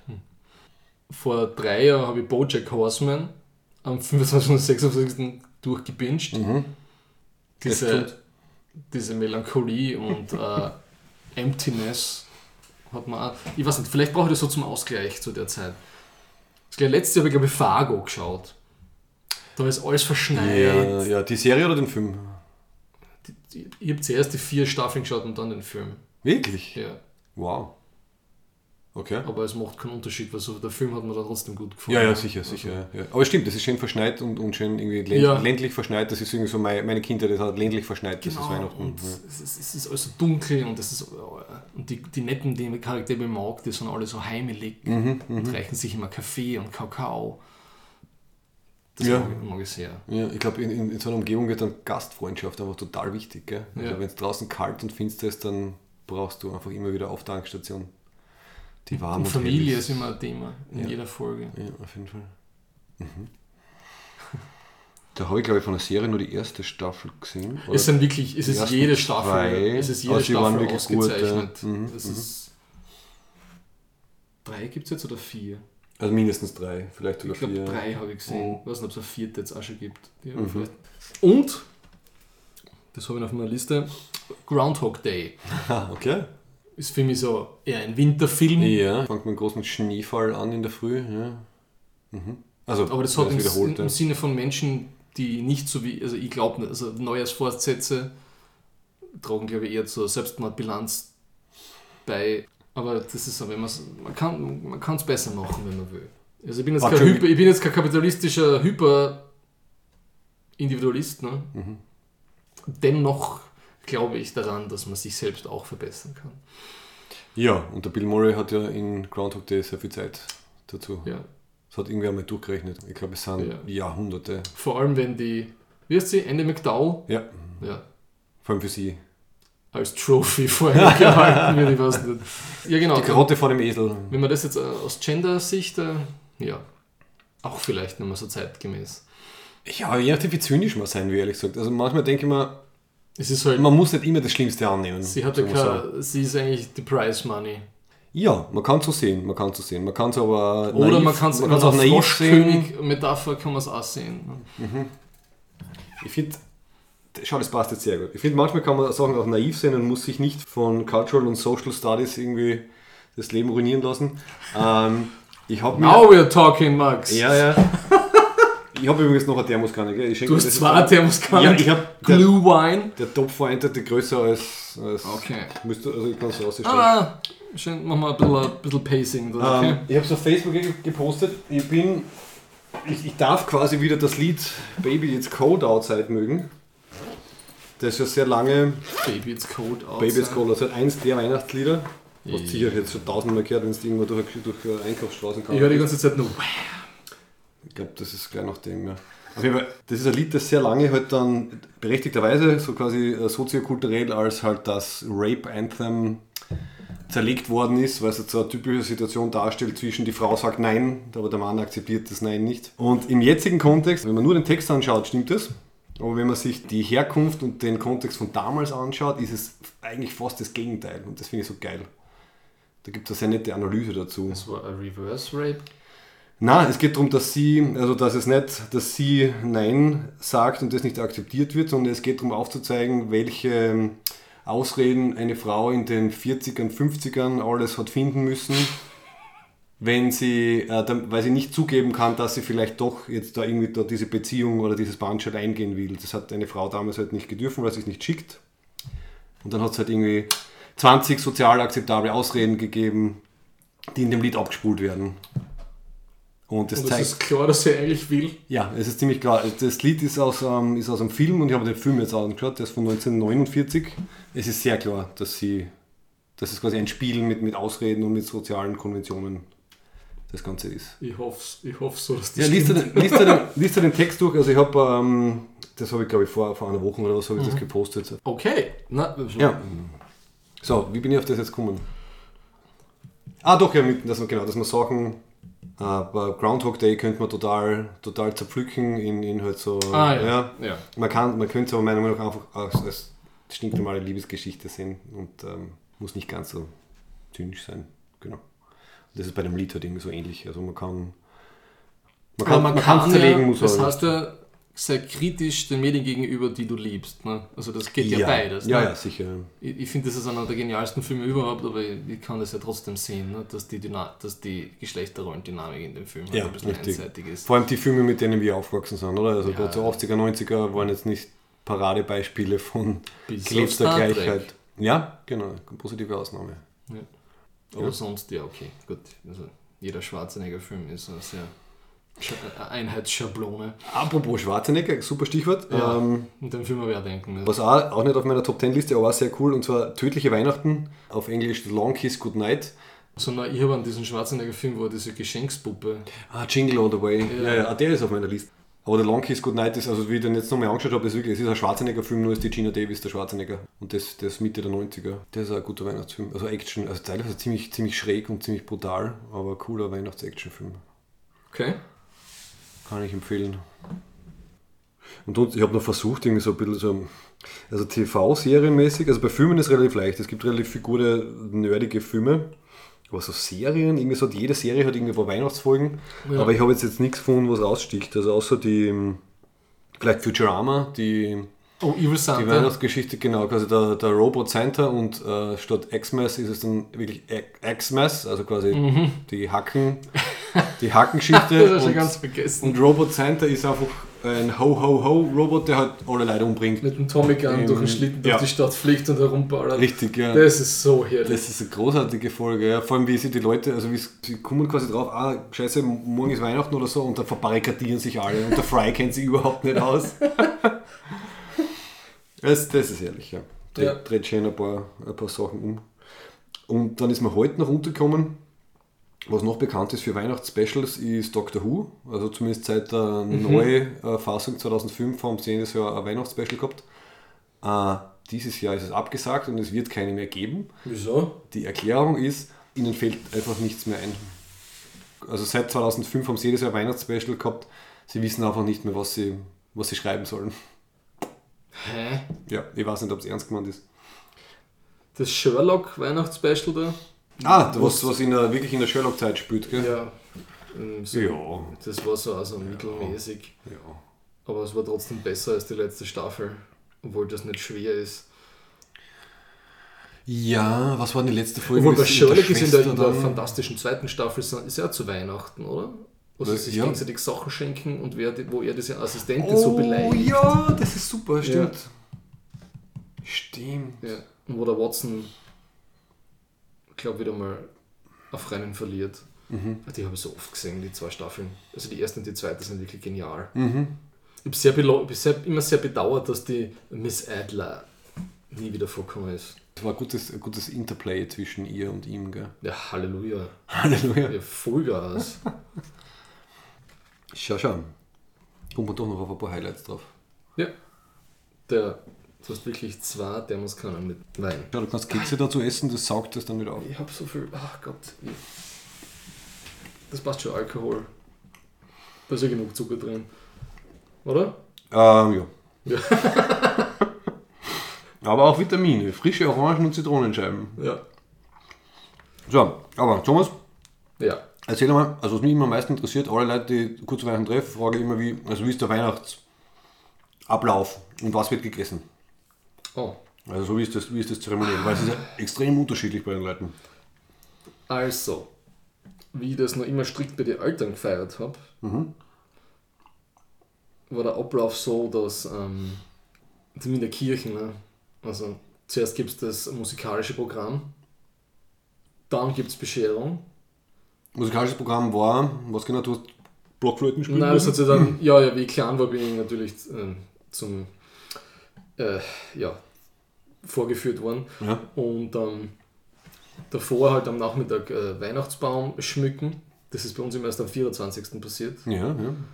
Dann wird gesungen, dann gibt es die Geschenke und dann gibt es Weihnachtsschmaus, ist dann immer Fischzeug bei uns gewesen. Fischzeugs, okay. Ja. Interessant. Und seitdem ich das äh, bürgerlich verheiratet mit der Sarah mache, gibt es am Abend immer das klassische Weihnachtsessen, was die Zaus immer gehabt haben. Das Bratwürstel mit Bratkartoffeln und Sauerkraut essen die. Ah, das mit den Würsteln ist mir letztes Jahr auch öfters untergekommen. Ja. Ja. Irgendwie, so, irgendwie so, so kärntnerisch und oberösterreichisch oder so. Ich glaube, Oberösterreichisch war der, dieser, der, der Menzel-Clan vom Menzelberger Teil, der kommt ja zum Großteil aus Okay, Oberösterreich. okay. Ja, das ist ja geil, okay. Würstel. Das ist eine Tradition, die habe ich auch noch nicht gekannt. Ja. Aber eben das Fischessen, das ist, glaube ich, ziemlich. Ähm, Relativ verbreitet. Vor allem dieser, Ja. dieser langweilige Karpfen, das verstehe ich nicht ganz. Wie die Nein, auf Kaffee haben wir nicht Karpfen gehabt. Wir haben so diese ganzen Sachen, die man eigentlich nicht essen soll. Also ex extrem überfischte Geschichten und Mhm. alles, was in südostasiatischen Strömen mit Antibiotikern dahin schlabbert und gezüchtet wird, das gibt es da immer. Da hat man sich dann quasi geimpft fürs nächste Jahr, wenn man das gegessen Ja, hat. das ist eine Generalimmunisierung. nee, vielleicht sollte ich das wieder mal essen, weil letzte Nacht der Silvesterfeier ist die Seuche ausgebrochen, die spanische Grippe bei uns. Ah, erinnere mich nicht dran, bitte, um Gottes Willen. Ja, Da waren echt von zwölf Leuten, sieben Leuten, eineinhalb Wochen krank danach. ja ich, war, ich war dabei. Ich war Ich dabei. muss mir ein T-Shirt drucken lassen. Die große Seuche, ich war dabei. I survived the Spanish flu. Ja. Okay, aber das finde ich zum Beispiel sehr vernünftig. Also zuerst Geschenke aufmachen, dann essen, weil umge umgekehrt wäre es ja wieder grausam Ja. für die ganzen Kinder. Und war das bei dir dann auch immer so? Also ich kann man erinnern, meistens waren es dann irgendwelche Lego- Lego-Sachen, halt so in, den- in den jüngeren, in den Ja. jüngeren Jahren. Und dann bin ich wirklich so lang wie möglich aufgeblieben und habe das ganze neue Lego irgendwie am Bett ausgebreitet und habe das halt zusammengebaut. Und wenn ich schlafen gehen habe müssen, habe ich es irgendwie ganz vorsichtig mit der Decke auf den Boden runter und dann in der Früh bin ich aufgewacht und dann habe ich weitergebaut. Na, Lego war Die Geschenke, das war, das war großartig. alles was von also mit Ritter und Polizeistationen und alles mögliche. Weil eine Zeit lang hat sich meine Mutter immer gewehrt, all- alles was Richtung Kriegsspielzeug Ja, ja, geht, gibt es genau. zu Weihnachten. Ist Genau. dann irgendwann mal gelockert worden. Ja, und Polizei geht ja sowieso, oder? Und Ritter, das ist ja, Polizei. fällt das unter Kriegsspielzeug, Ritter. Man hast das gesehen, das Foto von diesem Playmobil Crowd Control Polizeifahrzeug, was ich da postet habe, wie ich Na, in der. Kleistervergassen in die Spielzeugwelt gegangen bin. Das war unglaublich. Das ist Das legt ein unser- aktuelles Produkt, oder was? Ja, ja, das legt unser Innenminister seine Kinder unter. Das ist. Also, Mhm, Mit Wasserwerfer, oder? da- gerade dass ich nicht irgendwie sagen soll, das ist so Playmobil City Battle of Seattle Remember äh, oder Never Forget, bist du deppert. Also wenn es in einem Tagespresseartikel gewesen wäre, dann hätten wir glauben können, es ist nur... nur es schaut erfunden. aus wie, keine Ahnung, wo, ich weiß nicht, was, was, was spürst du da durch dann, wie du wie die Karabiniere in Genua den, den, den, Den, G, den, G20-Gipfel G20-Gipfel ja. gestürmt haben und dann die Die Hippies mit dem Wasserwerfer wegdrucken. Da wird mir ganz warm ums Herz, wenn das sicher. Oder in Stuttgart 21 kannst du nachspielen mit dem. Ja, so züchtet man zukünftige Polizisten. Ja, dann kriegst du vielleicht die Playmobil manchmal dazu, was dann irgendwas am alten Mann die, die Augen ausspülen kannst mit dem Wasserwerfer. Mhm. Und, wenn wir gerade vor feministisch waren, Ja. was ist mein. Ich habe es ja wirklich gemacht, dass ich letzten Einkaufssamstag aus perverser Neugier beim Kasten und Öler in den obersten Stock zu in die Kinderspielzeugabteilung ja, die finde ich super. Ja. Und ich habe gedacht, ich sehe da viel schreiende Kinder, die herumkreischen, Mama, Mhm. ich will das und so. War leider nichts. Aber ich bin dann zur Carrera-Bahn gegangen Mhm. und Aus der Runde gedreht. nein, nein, das ist ein, das hat ein, ein Vater hat mit seinem Sohn das blockiert und zehn Kinder sind da rumgestanden und ich glaube, der Papa wollte mehr spielen. Mhm. Ich glaube, das, das ist das Geschäftsmodell von Carrera. Die Eltern Das- begeistern, damit Die, die Kinder... die, die, ich glaube, es ist eindeutiger Väter ausgelegt, weil das eine Accessoire, was du um 15 Euro dort kaufen kannst für die Carrera-Bahn, sind äh, Boxenluder. Vier kleine, vier kleine Plastik-Boxenluder um Alter. 15 Euro, mit denen du, die du auf der Seite halt so zu deiner Abkeirarbahn zu, äh, zubestecken kannst. Und die männlichen Figuren sind alles so im, im Rennanzug, im feuerfesten Männer, die herumsitzen. Ne? Da ist es eine Frechheit. Also das sind Okay. richtige so, so Bunnies halt. Bei denen sind so die letzten 15 Jahre ziemlich vorbeigegangen. Also man, Mhm. Und kann, man kann Lego viel Vorwürfe, aber sie bemühen sich zumindest, die anderen bemühen sich ein bisschen, Mhm. aber da ist anscheinend noch eine, also halbnackte Frauen zum Schmücken für Kinderspielzeug voll super. Wahrscheinlich ist ihre Ausrede, ja, falls auch die Mädchen mit dem spielen wollen, dann haben sie Identifikationsfiguren. Oh mein Gott. Ja, vielleicht denken sie das wirklich. Na, Prost, Mahlzeit. Okay. Das ich echt ein bisschen schräg Mhm. Vor allem 15 Euro für vier so. Ich mein, Ja, ja Sex Sales ja. in dem Sinn. Gibt es immer noch das Karussell oben? Das war mal Ja. so ein kleines Karussell zum Kinder ruhig stellen. Aber ich glaube, das wäre ganz komisch angekommen, wenn ich mich da dazu gesetzt hätte. Wahrscheinlich hätte es zusammengerissen, wenn ich mit meinen 100 Kilo auf so ein kleines Einhorn da drauf setze. Das im Kreis Ja, fährt. ja, okay. okay. Mhm. War ein Schild, nur Kinder? Es war, glaube ich, sogar ein Security-Typ dabei, der so einen Zaun auf und zu gemacht hat. Ah, nobel, nobel. Müssen wir warten, bis der Benjamin beim Kastner Security macht, dann können wir uns alles erlauben. Der Ben. Ja. Ja. Unser, also noch einmal gesagt, ich habe es glaube ich vorher schon erwähnt, also er hat zusammen mit wem hat er das Quiz gemacht? Das Christian und Quiz? Georg. Okay, also sie haben es wirklich sehr gut gemacht. Also Lob an. Lob Ja, an es war wirklich auf, auf, auf ähm, Hohem Niveau. Nerd-Quiz. Ja, nicht Auf, auf Wie viele Punkte hast du eigentlich gehabt? ah, 44 oder so. Okay, also eh relativ knapp. Ja. Anscheinend gut genug, dass mir der Georg für das am 30. Dezember geheadhuntet hat, dass ich doch wieder komme. Hm.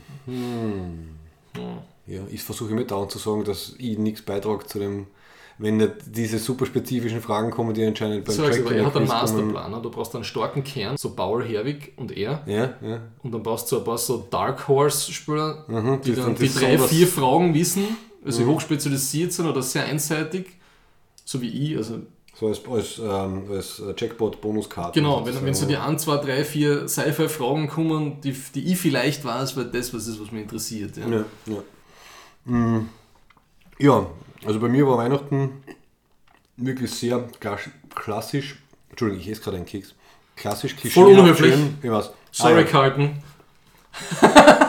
Das muss ich vielleicht erklären. Wir haben Feedback gekriegt ähm, zur letzten Folge. Man hört mich ja teilweise so Sachen lutschend. Das war deswegen, weil ich einen ziemlichen Husten gehabt habe. Die Huster habe ich rausgeschnitten. Das Zuckerlutschen, der Thomas war so lieb, hat mir Zucker gegeben, der so ein bisschen den Hals beruhigen sollte, war natürlich drinnen. Das heißt, es war völlig kontextfrei, lutsche ich auf einmal an, an Sachen herum. Ich kann es verstehen, dass es unhöflich wirkt. Ja.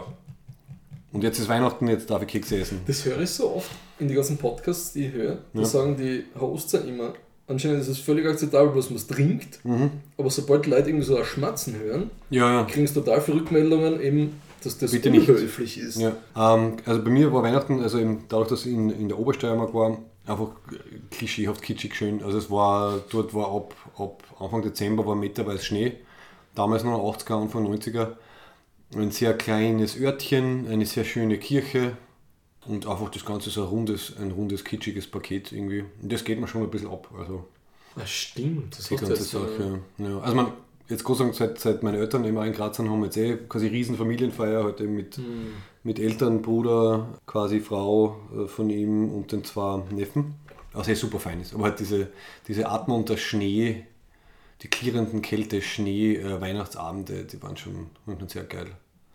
Ja, es ist fast ein bisschen Zeit zum Auffahren für einen Ausflug am 25. Das sind, und vor allem, es ist wirklich, es ist fast kein Schnee mehr. Also die letzten, Also- die letzten paar Jahre, also ich war dann eigentlich nur mit Weihnachten in Atmund oben. Ja. ähm, wie meine Eltern eben noch oben waren und es war teilweise wirklich kein Schnee mehr. Und ehrlich gesagt, dann brauche ich das auch nicht mehr. Also ob ich jetzt in Graz keinen Schnee habe und keine Stimmung oder in, oder in Atmund ist dann schon wurscht. Der österreichische Skisportverbund sieht da, glaube ich, kein Problem. Ja, es wird immer Schnee, sicher. Schnee, Schnee ist garantiert. Der, der Sattmann wird Schneekanonen bauen, so wie in der Piefke-Saga. Und wir haben aus irgendeinem Grund, ja, ist das, gibt es eine Grazer Teiltradition, äh, also weil, weil halt meine Eltern Ja. Grazer sind, dass man halt äh, so Brötchen, also quasi kalte Platte irgendwie macht. Das ist halt Kalte unsere, Platte. Ja, ich glaube, wir nennen es nicht kalte Platte, wir nennen es Brötchen. Aber es sind sehr geile Brötchen. Also das, auf das freue ich mich auch immer. Geil. Also selbst gemacht. Immer möglichst viel falschen Kaviar und Mayonnaise am Ende noch drüber.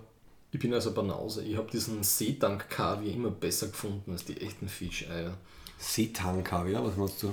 Die meisten Kaviar-Dinge, die du isst, das, das schwarze Von, Zeug, von anderen Fischen, halt nicht vom das, Stör, ist, sondern das, von... ist kein, das ist kein echter Fisch mehr teilweise. ah, okay. Das ist so aus Seedank, so Kugel. Ah, na gut, da kenne ich zumindest die, also die, die von Na, listen mal, das ist. Kaviar-Ersatz steht oben. Das ist Stimmt, stimmt, es gibt solche. ja. Ich, ich habe letztens solche gesehen, das war einfach, es ist, es ist die Fischsorte draufgeschaut von der so, aber es sind halt dann ganz klein, aber schmecken relativ ähnlich. Also, Aber es gibt ja keinen echten Kaviar mehr, der ist ja futsch. aha. Der ist ja Liefert Russland nicht mehr, oder? Nein, der ist aufgegessen. Bei Kaviar muss ich immer an Goldeneye denken. Der letzte Fisch ist einfach gegessen worden. Der letzte. Wie heißt der? noch? Ja. Ah, da gibt es auch diesen berühmten Spruch, wenn ihr den letzten Stör gegessen habt, werdet ihr merken, dass man Kaviar nur essen kann, Dass wenn man da Kaviar ist. auch aus Seedank machen Ja. kann. Aber kannst du dir an Goldeneye erinnern, an den James Bond? Boah, Der spielt ja teilweise in so einer Kaviar-Farm.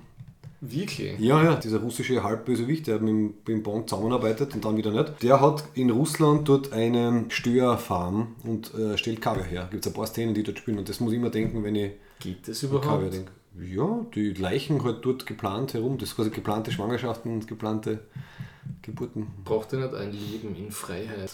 Anscheinend nicht. Also zumindest nicht in der James Bond-Welt. Aber es ist eine komische Delikatesse eigentlich. Wie kommt der Mensch drauf, ich esse jetzt. Ja, das ist bei vielen, Keine- viele Delikatessen, das ist Ja. eigentlich eine arme, alte, äh, ein, ein, Das warme- arme Leute essen Ja. und dann irgendwann ist es halt schick geworden. Mhm. Auf, ist auf Weihnachtsbrötchen, auf Weihnachtsbrötchen sehr gut der falsche Kaviar, muss ich sagen. Und Sardellenringel. Ah, Sardellenringel sind auch total wichtig. Was steht mit der Kaper drinnen? Also das perfekte Weihnachtsbrötchen ist ähm, also Weißbrot, also was ist so Sandwichbrot, dann Butter, dann Käse, dann Salami, dann eine Scheibe gekochtes Ei, dann ein, äh, so ein Sardellenringel mit Anchovy, einen Batzen Kaviar und Mayonnaise und ein bisschen Gurkel. Das ist das perfekte Weihnachtsbrötchen. Es ist ziemlich Die salzig und ziemlich. Anchovy. Richtig, ja, wie bei wenn, wir, wenn wir Futurama. eine Fernsehserie werden, Mhm. wäre das ja heute eine Charakter-Folge und keine handlungstragende wir Folge. ja, mehr, mehr wir nur über uns reden Ja, und äh, wenig inhaltlich. Ja. Aber mir gefällt das. das passt da, finde ich. Und ich werde das, Sardellenringel, das ist so absurd. ich werd dieses geniale Rezept werde ich dann auch in die Shownotes geben. Man nehme. Auf jeden Fall, man muss nachher dann sehr viel trinken, weil das zeigt, also Salami plus Ja. Sardelle ist so salzig, plus Kaviar. Also man isst eine Stunde und dann trinkt man drei Stunden Wasser. Das so läuft Weihnachten dann. Wie nach einer Salami-Pizza. Oh ja, ja, ja. Großartig. Was hast du nur auf dieser langen Liste? Ah, das war's eigentlich schon. Also mir ist bei, naja gut, es gibt Community ist mir noch eingefallen, da gibt es eine Weihnachtsfolge, die sogar so äh, Claymation animiert ist, also was ist so Stop-Motion-Folge haben sie sich angetan. Ah, ja Oder genau. Abed irgendwie den Sinn von Weihnachten erkundet äh, und mit Musical-Nummern, die ist ziemlich geil. Und na, das war's. Also ich habe so das Listen durchgeschaut, mir ist jetzt nichts total ins Auge gesprungen. Ja. Filme habe ich ja schon gesagt, es gibt eine 10 von mir und ja. Bin schon gespannt, was wir zu Weihnachten schauen werden. Schaut ihr irgendwas dann zusammen oder spielt es gibt ja Familien, die tun dann Brett spielen oder so. Die essen. Nein, nein, wir sind, wir sind dann zu zweit am 24. Aber früher, wie wie war's dann? Nein, wir eine haben was Großfamilie. geschaut. Ja. Irgendeine, irgendeine Komödie oder so. Oh. Ja, haben wir immer gefunden. Was leichtes zum Abgang. Aber das hat sich dann verlaufen. Oder man hat einfach mit den Sachen gespielt, die man. Die man geschenkt gekriegt hat. Ja. Genau. Und ein Film fällt mir jetzt ein, weil meine Mutter den zu Weihnachten einmal, den habe ich sogar mal geschenkt, weil Mhm. den haben wir ein paar Mal geschaut. Die fabelhaften Baker Boys. Ne? Ein guter Film, ich weiß nicht mehr, Da ist ja auch Weihnachten und ja. Neujahr Ah, okay. Ja. drinnen. Michelle Pfeiffer. Michelle äh, Pfeiffer im roten Kleid am liegt Klavier. lasziv am Klavier herum. Ja. Mhm. So, ich glaube, wir sind fertig mit Weihnachten, oder? Noch nicht. Noch nicht, hast du noch was? Es dauert noch bis zum 24. Achso.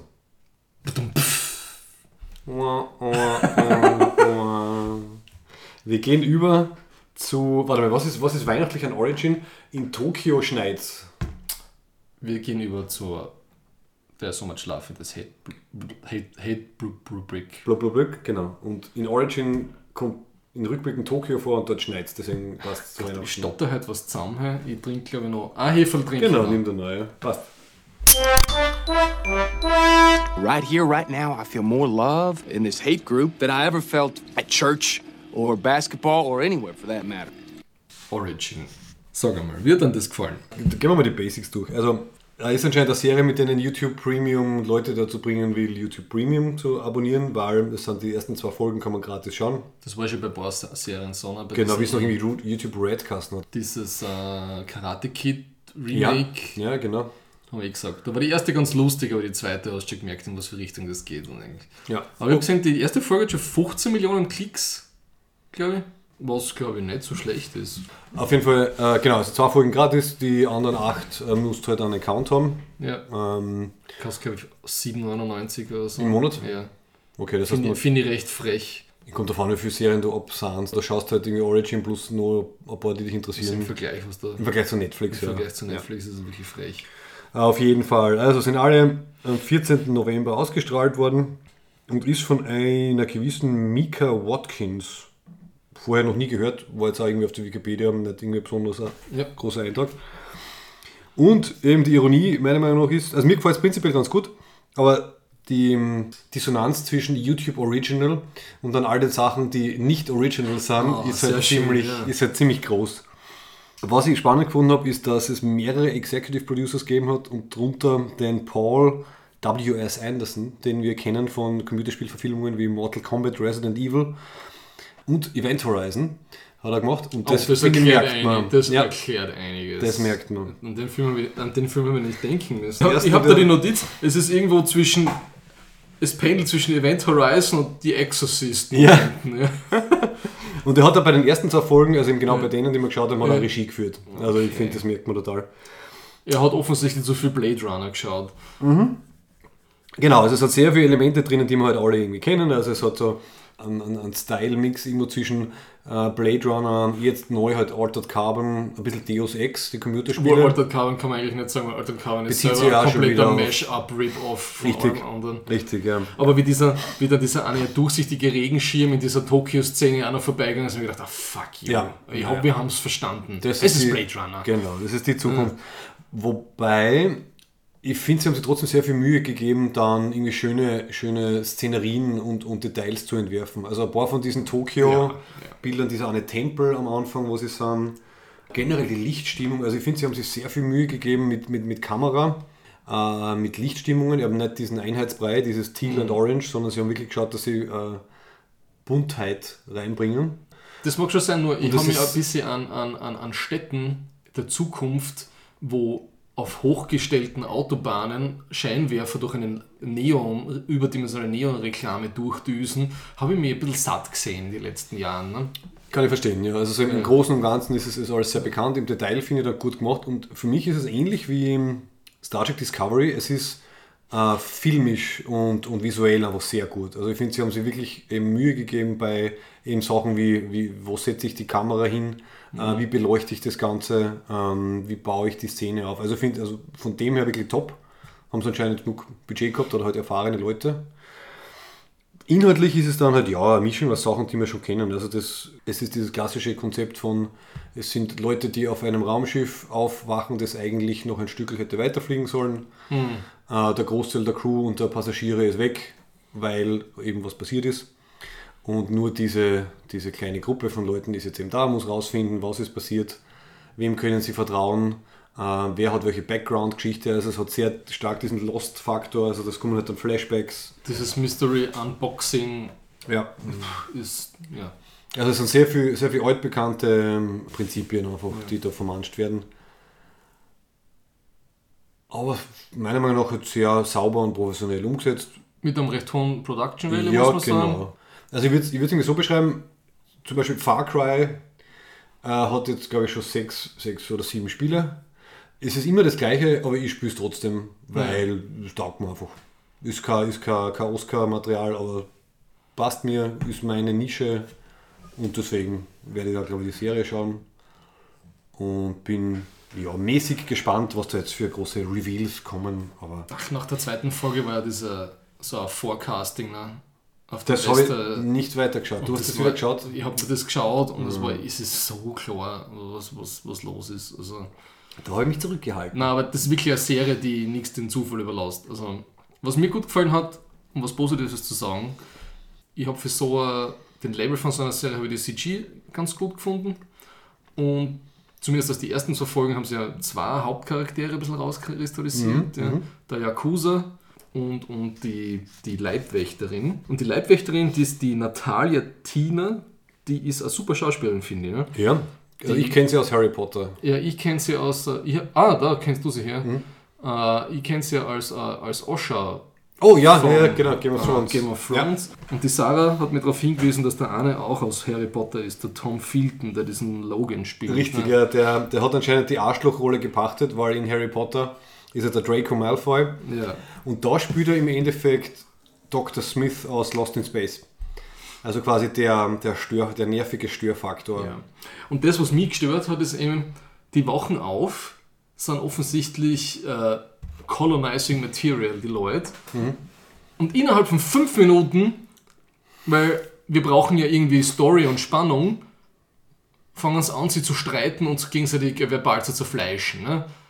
Ah, hast du das so verstanden, dass die Colony Materials sind im Sinne von gruppentauglich? Weil so habe ich das nicht, so habe ich das nicht verstanden. Naja, der eine, der Yakuza, hat ja so ein Intro-Video, dass sie wollen eine neue Gesellschaft mit denen gründen und neue Chancen und so weiter und so fort. Da nimmst du nicht, da nimmst du nicht irgendwen mit, oder? Habe ich das falsch verstanden? Okay, vielleicht ist Interpretationssache. Also, ich hab, also was ich mitgenommen habe, ist dieses, was Sie ja erwähnen, dieses a clean slate. Also es kann quasi jeder dorthin und dort hast du kannst ein neues Leben anfangen. Aber du hast recht, es ist eigentlich relativ riskant, so Leute zusammen zu mischen.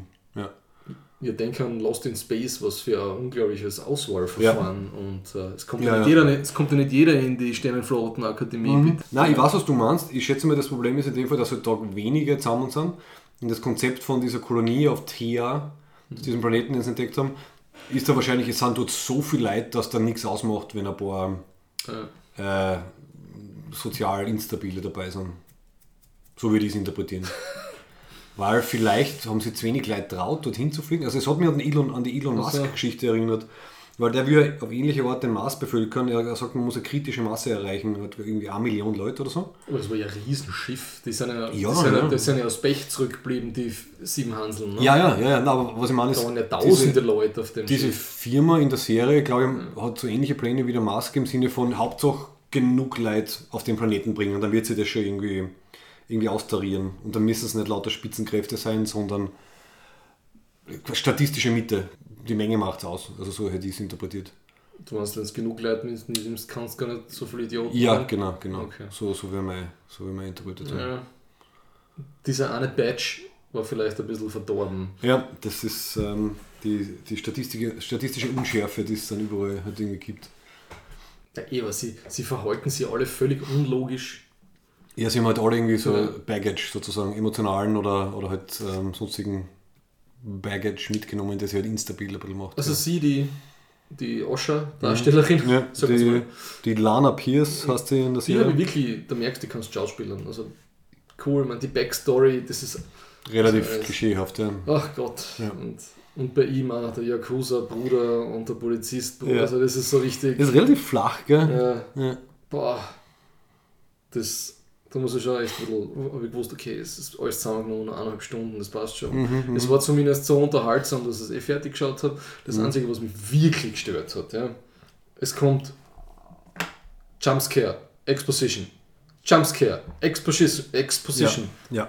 Zwei Jumpscares hintereinander, verdammt Ja. nochmal. Wir haben gerade vor zwei Minuten schon zwei gehabt. Das Ja, das stimmt, das stimmt. Wobei der Charakter vom Harry Potter Malfoy-Darsteller sagt dann irgendwann mal, can everybody just stop hurling themselves around corners? Ja. Also es gibt eine kleine äh, Anerkennung, dass Mhm. sie vielleicht zu viel Jumpscares machen. Aber ja, es sind viel Jumpscares.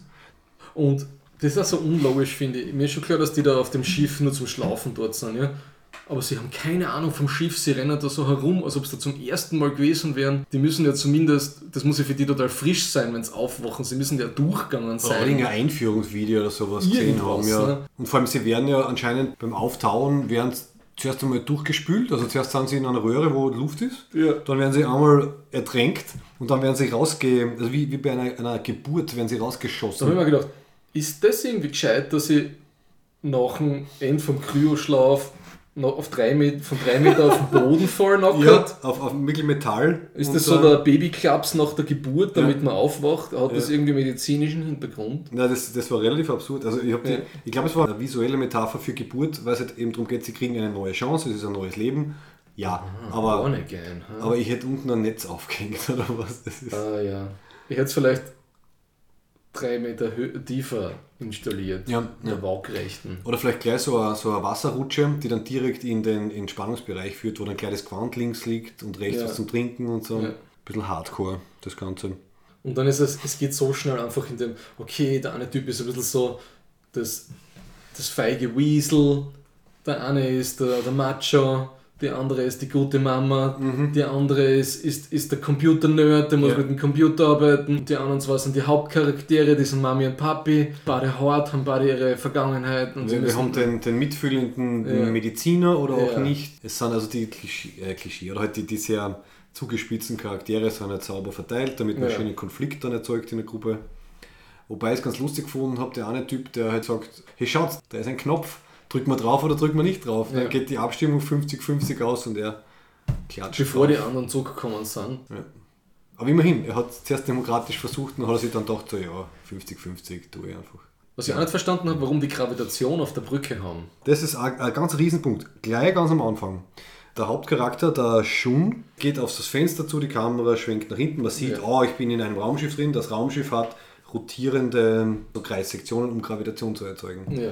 Aber er steht dann quasi verkehrt herum, weil er müsste mit den Füßen nach außen stehen. Ah, Er steht mit den stimmt, Füßen ja. nach innen. Das macht überhaupt keinen Sinn. Genau. Und ich habe mir dann, ich habe mir Ja. dann wirklich mehrfach ein paar Sequenzen angeschaut und, und Pause-Taste gedrückt. Das ist ein, also das Schiff hat einen zentralen Strang in der Mitte. Hinten den Antrieb, vorn diese ganzen Brücken, Steuerungssachen. Die haben Schwerkraft, Kraft, obwohl sie sich nicht drehen, beziehungsweise die Stange in der Mitte hat Schwerkraft quasi von vorn nach hinten, wie, wie beim Liftschacht. Dann ist wieder um 90 Grad gedreht vorn äh, auf der Brücke. Und es dreht sich jeder zweite Ring, dreht, sich in, dreht sich nach rechts und die Stange in der Mitte und die anderen jeweils zweiten drehen sich nach links. Okay. Das heißt, der eine Typ, wie er aus dem Fenster schaut, müsste eigentlich an der Decke bicken. Okay. Macht keinen Sinn. Also sie haben anscheinend teilweise Ringe, die, also was, was immer dann, also weil ich so ein gutmütiger Mensch bin, erkläre ich mir es dann so, es ist extrem teuer, künstliche Gravitation zu erzeugen, deswegen haben sie das nur in gewissen Bereichen und in den anderen Bereichen machen sie es durch die Rotation. Das ist meine Erklärung, meine interne. Okay. Quasi kostet es viel Ich habe Energie. das Schiff jetzt erst total cool gefunden, vom, wie ich es das erste Ja. Mal gesehen habe von außen. Es hat mir so eine Aurora von Kingston Romans. Das ist ja auch genau sowas. Weil sie wirklich so, mm, es gibt ja so Konzepte von so Schiffen, wie das wirklich funktionieren kann mit der künstlichen Gravitation. Ja. Aber ja, stimmt, wenn ich mehr drüber nachdenke, desto weniger gefällt es mir jetzt. Noch weniger. Ja. Und ich merke schon, dass einfach das Gesamtsetup, okay, wir haben da anscheinend irgendeine eine Sache an Bord, ne, die uns umbringt. Währenddessen müssen wir schauen, dass wir auf den Planeten kommen. Das wird wahrscheinlich die erste Staffel sein. Dann kommen wir da an in sieben Tagen. Dann kommen wir drauf, dass am Planeten nicht alles so ist, wie es Ein ist. paar werden überleben, ein paar nicht. Ein paar werden, ein paar werden zu besseren Menschen, ein paar zu schlechteren. Ein paar werden von ihrer Vergangenheit eingeholt. Ein paar werden tragisch sterben. Und das ist so, das ist so wie wenn du das Fußballspiel anschaust, okay, es wird nach 90 Minuten vorbei sein und irgendwie wird gewonnen haben und irgendwie wird verloren haben. Ungefähr. Ja, ich glaube, sie können eine sehr Äh, formularische Serie draus machen, die lang geht, Ja. die jetzt nicht herausragend ist, aber funktioniert. Das ist für mich so, so eine B-League-Series einfach. Mit, mit gutem Budget und guter Optik. Ja. Ja. Wo einfach YouTube dahinter ist. Also ich würde es eben dort einordnen, also für Genre-Freunde und Freundinnen passt. Ich glaube jetzt so Durchschnittsinteressierte wird es nicht vom Hocker reißen oder nicht dazu bringen, sich einen, einen Account ähm, Nein, sicher nicht. Also- anzulegen. Für, dann was nicht, was, 3 Dollar pro Folge zu zahlen, damit ich weiß, wie dieser der Schmafu weitergeht. Mhm. Ich weiß. Was ich sonst noch ganz lieb gefunden habe, waren so, so Technikdetails, ähm, die, glaube ich, ganz gut Sachen so in die Zukunft projizieren, die wir jetzt, an denen wir jetzt schon arbeiten. Auf der Erde damals haben sie so, als Kommunikationsinstrumente haben so diese so Armbänder, die dann den Display auf die Handfläche projizieren und die Handfläche hat dann quasi Touch-Fähigkeit. Das habe ich ziemlich cool gefunden. Dann dieser Dog-Tag, also der Ausweis von der Crew, da SIM-Karten drinnen, hast du das gesehen? Also sie haben irgendwie so ein Metall-Dog-Tag und da ist eine kleine SIM-Karten drinnen. Okay. Macht irgendwie auch Sinn. Und sie haben diese, diese kleinen Walkie-Talkie-Ersatzdinge, habe ich auch ganz cool gefunden. Also so, so kleine Patches, die du so an den Ja. Hals klebst, Ja. also quasi die Vibrationen vom Kehlkopf aufnehmen und klingt für mich auch nach realistischer Technologie. Also dass du aus dem quasi ein Mini-Walkie-Talkie machst.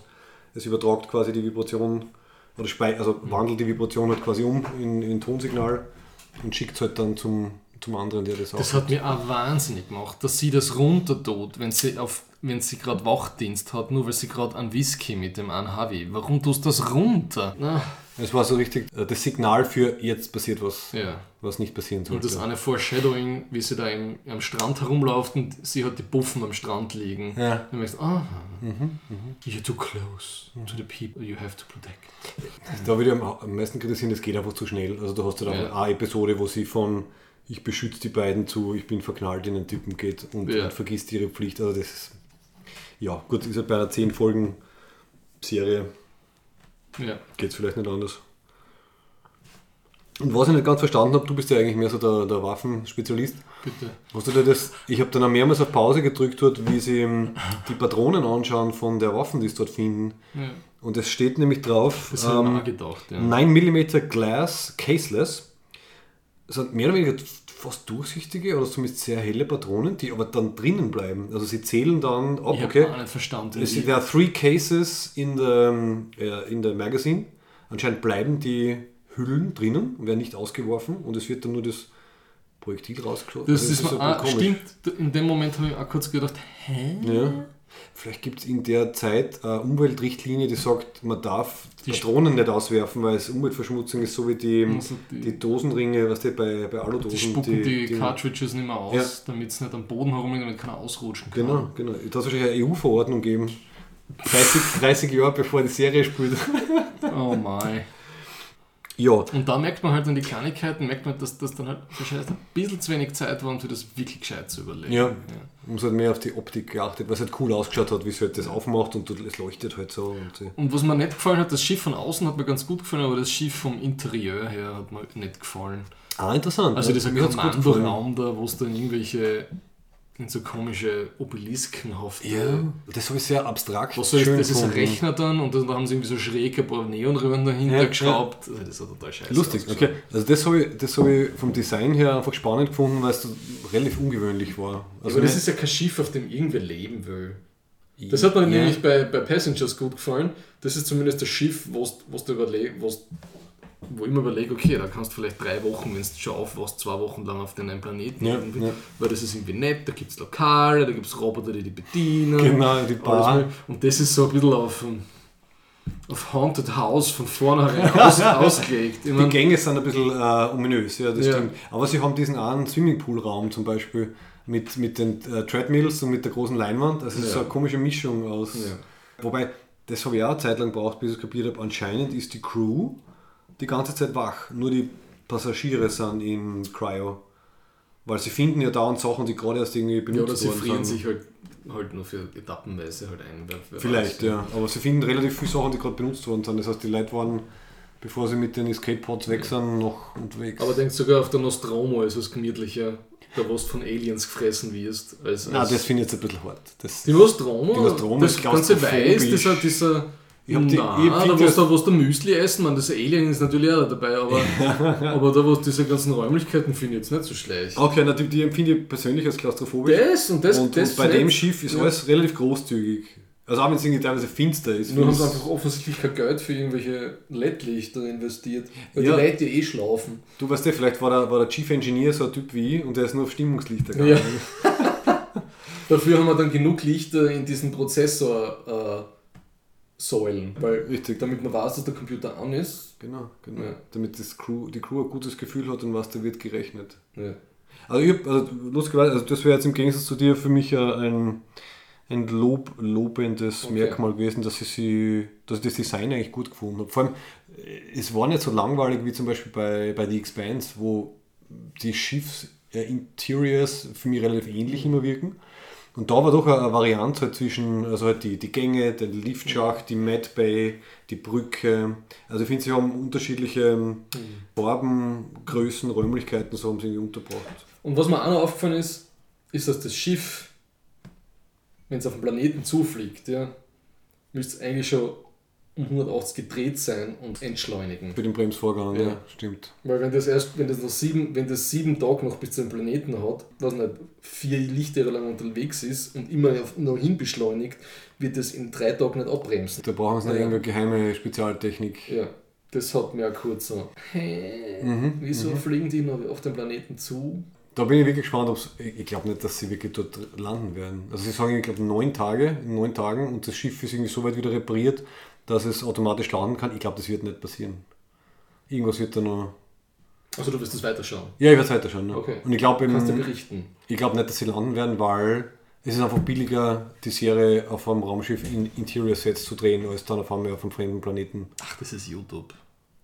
Naja. Da ist Google Money. YouTube dahinter. macht immer noch Minus, oder? Ja klar, Google hat sehr viel gehört, aber YouTube selber hat ja als Einheit für sich sind die glaube ich noch im Nein, war immer, Minus, oder? war nie profitabel, glaube ich. Oder war es letzte das erste Mal profitabel? Ich weiß nicht, aber jedenfalls, naja, YouTube ist so wie Facebook, das ist mittlerweile der Kommunikationsstandard, also das aufzugeben wäre ja deppert. Ne? Ja, klar, klar, ja. Die Frage ist, wie viel sie riskieren.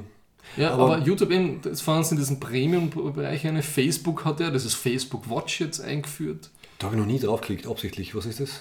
Ja, Ich ignoriere diesen scheiß ich roten nehme Punkt. an, die wollen auch irgendwie Videos und, und, äh, und Serien produzieren. Ah, okay, was mir aufgefallen ist, man kann Watchpartys jetzt machen.